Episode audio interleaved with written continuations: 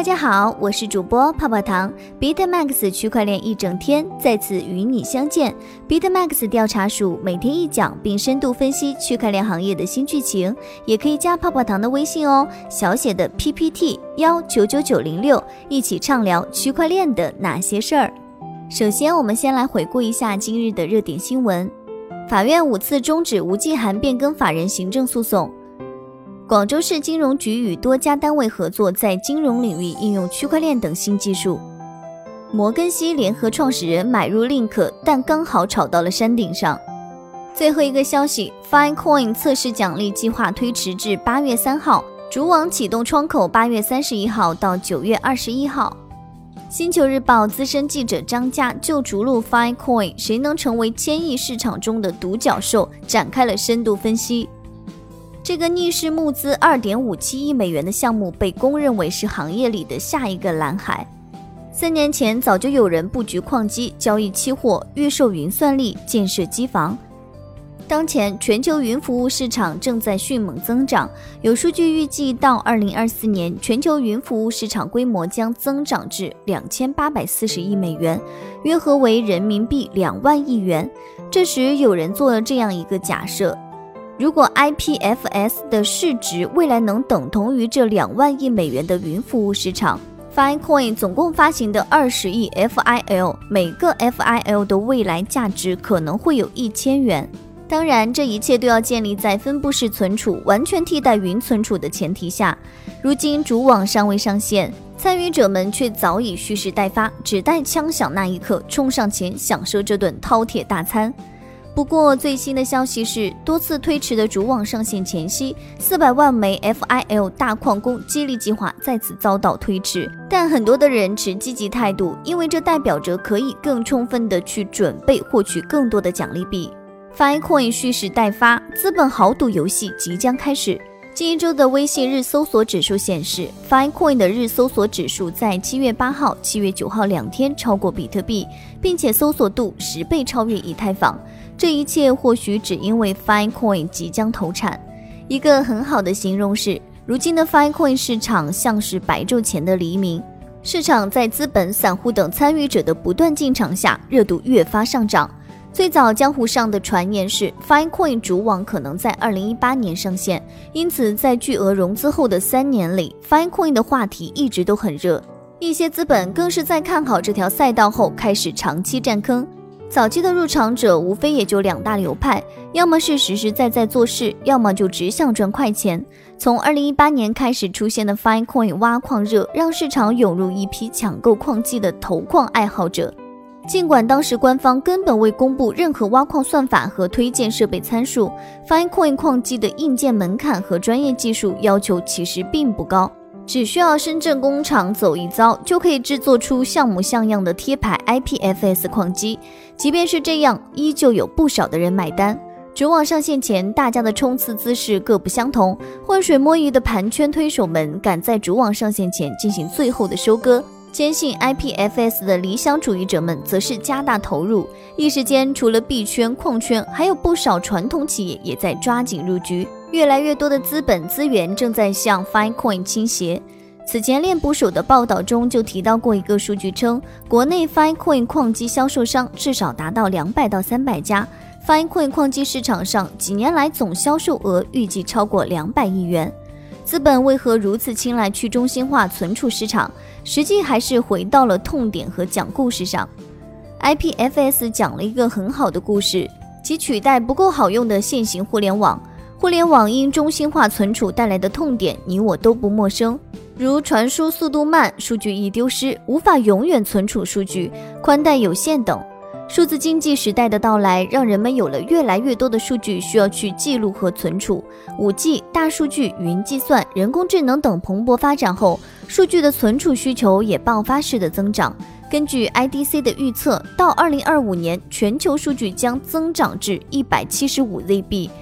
对比已知的二零一八年的三十二 ZB 的数字，即增长近六倍。有数据显示，二零一八年全球公有云市场规模达到一千三百六十三亿美元，增速百分之二十三点零一。未来几年市场平均增长率在百分之二十左右。预计到二零二二年，市场规模将超过两千七百亿美元。IDC 也曾预测，到二零二三年，实时数据将占全球数据圈的百分之二十四点五的份额。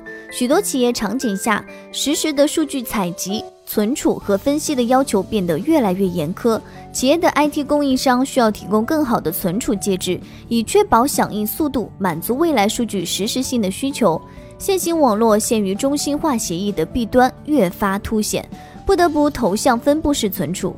而 IPFS 分布式存储的出现，为解决当前的痛点提供了这些价值：一、通过精确搜索节约成本；二、传输的速度快，文件被切割成不同的小块，从多个服务器下载；三、先打成碎片的存储的方式增强了数据安全，黑客也无法看到完整的文件；四、数据将永远被记录。IPFS 商业生意经抓住挖矿生态，分羹千亿市场。站在 IPFS 风口上做挖矿是一门好生意。实际上，在 Fine Coin 主网不断跳票的这几年，早有不少分布式存储项目，如 Cell、Nambda、Ultrain。MASS 等帮 Filecoin 试了波水，不过数据上看，大多分布式存储项目只是先有了币，背后分布式存储的那套商业模式并未跑通。如 C 这样的老牌存储类项目，即便上线了存储功能，但其真正的用力也是少之又少。目前市值总量高达一点四亿美元的 Seal，其官网公布的最新数据显示，目前网络中已被使用的存储大小仅为六百七十三 TB，约为二零一八年全球产生的数据总量的百分之零点零零二。前浪们从未完整跑通商业模式，让倾斜了更多的资源后浪被寄予了厚望。在 Filecoin 宣传的初期，项目方曾经希望这个项目能集结全世界大量零散的硬盘和存储空间来参与挖矿，以实现最大限度的利用闲置资源。但限于现有技术的局限，自从项目方提高挖矿门槛后，家庭版设备挖矿不再现实。Filecoin 挖矿变成了资本之间的军备战。比特币挖矿花费了十年，从分布式的个人挖矿走向了如今的集群式挖矿，而 IPFS 挖矿则是提前坐上了火箭。当然，这也不是一件坏事，至少这恰好说明了行业的用户已经被教育得很成功。如今的小散们想要分羹 FIL 的千亿市场，购置矿机可能是最简单的参与方式。但前面我们也有提到。目前市面上的矿机厂商五花八门，硬件配置并不完全透明，甚至性能指标也不一定会补充在合同中。对于小散来说，挑选一款优质的矿机并非易事。在 Filecoin 测试网上秀肌肉，几乎是大多数矿机厂商在 Filecoin 主网上线前的这一波共同宣传点，只为赢得韭菜们的关注，以便于销售自家的矿机。二零一七年的 IPFS 通过巨额融资，为市场环境增添了炒概念、赚快钱。随后的几年，不断有人眼红这份商机进场。大多数矿商的入场是在看到二零一九年的 IPFS 疯狂后，迅速组建了新团队，希望借助 IPFS 的热潮血赚一波。但真正能坚持下来的布道者比较少。一家合格的 IPFS 企业，首先在硬实力上一定要过关。一方面需要在业内的时间要足够长，最好要有自建的 IDC 数据中心；另一方面还要有海内外不同的地理位置的布局。反馈挖矿的就近分布机制，决定了在不同地理位置都有部署的公司将有更大的优势。IPFS 生态中初期的矿商什么都要做，不仅销售矿机，还要建立自营托管矿场，此外更要忙着做矿池，通过开发软件争夺头部出块节点。这是因为如今的 IPFS 市场未走到细分之时，一人分饰多角的背后是不受局限的全面发展，降低成本、技术升级、扩大规模等都有更大优势，也更具核心竞争力。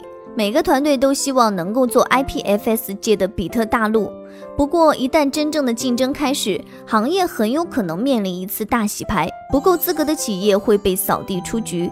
优势项不全面的公司也会被迫收缩羽翼，选择细分赛道。对于矿机厂商来说，除了入场时间和全球战略布局外，当前的竞争比拼点还在于体量和总体实力。IPFS 挖矿的逻辑，中短期来看，技术和矿机各占百分之五十，长期则更应注重软件的优化。这是因为硬件受限于制造工艺和底层架构等，难以有短时间内的巨大进步。而优化是在现有的硬件基础上，使机器可以发挥出百分之一百五、百分之两百甚至更高的效用。以上就是今日的区块链大事件，大家也可以加泡泡糖的微信，进入区块链一整天的粉丝交流群，大家一起畅聊我与区块链的故事。泡泡糖的微信是小写的 PPT 幺九九九零六。再说一遍哦，小写的 PPT 幺九九九零六。好了，今天的节目到这儿就要结束喽，咱们下期再见，拜拜。